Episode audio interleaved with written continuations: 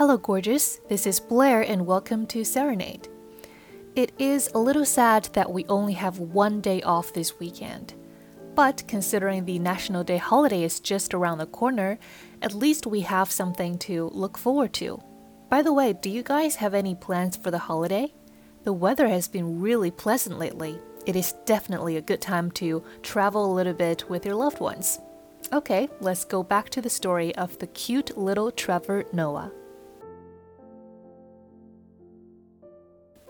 The letter writing was for minor disputes. For major infractions, my mom went with the ass whooping.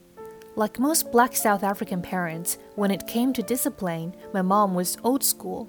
If I pushed her too far, she'd go for the belt or switch. That's just how it was in those days. Pretty much all of my friends had it the same. My mom would have given me proper sit down hittings if I'd given her the opportunity, but she could never catch me. My gran called me Springbok after the second fastest land mammal on Earth, the deer that the cheetah hunts. My mom had to become a guerrilla fighter. She got her licks in where she could her belt, or maybe a shoe, administered on the fly. One thing I respected about my mom was that she never left me in any doubt as to why I was receiving the hitting. It wasn't rage or anger, it was discipline from a place of love. My mom was on her own with a crazy child. I destroyed pianos I shat on floors. I would screw up, she'd beat the shit out of me and give me time to cry. And then she'd pop back into my room with a big smile and go, Are you ready for dinner? We need to hurry and eat if we want to watch Rescue 911. Are you coming? What?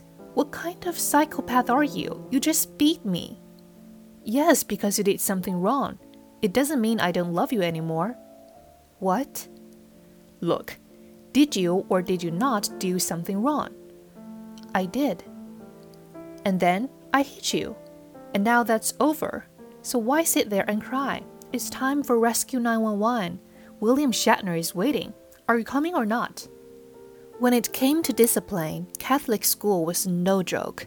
Whenever I got into trouble with the nuns at Maryvale, they'd rap me on the knuckles with the edge of a metal ruler. For cursing, they'd wash my mouth out with soap. For serious offenses, I'd get sent to the principal's office. Only the principal could give you an official hitting. You'd have to bend over and he'd hit your ass with this flat rubber thing, like the sole of a shoe. Whenever the principal would hit me, it was like he was afraid to do it too hard. One day I was getting a hitting and I thought, man, if only my mom hit me like this. And I started laughing. I couldn't help it. The principal was quite disturbed. If you're laughing when you're getting beaten, he said, then something is definitely wrong with you. That was the first of three times the school made my mom take me to a psychologist to be evaluated. Every psychologist who examined me came back and said, There's nothing wrong with this kid. I wasn't ADD, I wasn't a sociopath. I was just creative and independent and full of energy. The therapist did give me a series of tests, and they came to the conclusion that I was either going to make an excellent criminal or be very good at catching criminals. Because I could always find loopholes in the law. Whenever I thought a rule wasn't logical, I'd find my way around it. The rules about communion at Friday Mass, for example, made absolutely no sense. We'd be in there for an hour of kneeling, standing, sitting, kneeling, standing, sitting, kneeling, standing, sitting, and by the end of it, I'd be starving. But I was never allowed to take communions because I wasn't Catholic. The other kids could eat Jesus' body and drink Jesus' blood, but I couldn't. And Jesus' blood was grape juice. I loved grape juice.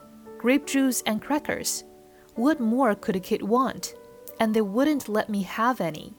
I'd argue with the nuns and the priest all the time. So only Catholics can eat Jesus' body and drink Jesus' blood, right? Yes. But Jesus wasn't Catholic. No, Jesus was Jewish. Well, yes. So you're telling me that if Jesus walked into your church right now, Jesus would not be allowed to have the body and blood of Jesus? Well, um, they never had a satisfactory reply. One morning before Mass, I decided I'm going to get me some Jesus blood and Jesus body. I snuck behind the altar and I drank the entire bottle of grape juice and I ate the entire bag of Eucharist to make up for all the other times that I couldn't. In my mind, I wasn't breaking the rules because the rules didn't make any sense, and I got caught only because they broke their own rules. Another kid ratted me out in confession, and the priest turned me in. No, I protested. You've broken the rules. That's confidential information. The priest isn't supposed to repeat what you say in confession. They didn't care. The school could break whatever rules it wanted. The principal laid into me. What kind of a sick person would eat all of Jesus' body and drink all of Jesus' blood? A hungry person. I got another hitting and a second trip to the psychologist for that one, the third visit to the shrink and the last straw came in grade 6. A kid was bullying me. He said he was going to beat me up, and I brought one of my knives to school. I wasn't going to use it, I just wanted to have it. The school didn't care. That was the last straw for them. I wasn't expelled exactly. The principal sat me down and said, Trevor, we can expel you. You need to think hard about whether you really want to be at Maryvale next year. I think he thought he was giving me an ultimatum that would get me to shape up, but I felt like he was offering me an out, and I took it.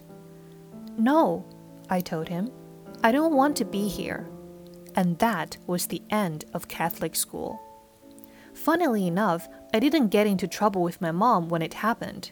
There was no ass whooping waiting for me at home. She'd lost the bursary when she'd left her job at ICI and paying for private school was becoming a burden. But more than that, she thought the school was overreacting. The truth is, she probably took my side against Maryvale more often than not. She agreed with me 100% about the Eucharist thing. Let me get this straight, she told the principal. You are punishing a child because he wants Jesus' blood and Jesus' body. Why shouldn't he have those things? Of course, she should have them. When they made me see a therapist for laughing while the principal hit me, she told the school that was ridiculous too. Mrs. Noah, your son was laughing while we were hitting him. Well, clearly you don't know how to hit a kid. That's your problem, not mine. Trevor's never laughed when I've hit him, I can tell you. That was the weird and kind of amazing thing about my mom. If she agreed with me that a rule was stupid, she wouldn't punish me for breaking it. Catholic school is similar to apartheid in that it's ruthlessly authoritarian, and its authority rests on a bunch of rules that don't make any sense. My mother grew up with these rules, and she questioned them. When they didn't hold up, she simply went around them. The only authority my mother recognized was God's. God is love, and the Bible is truth. Everything else was up for debate.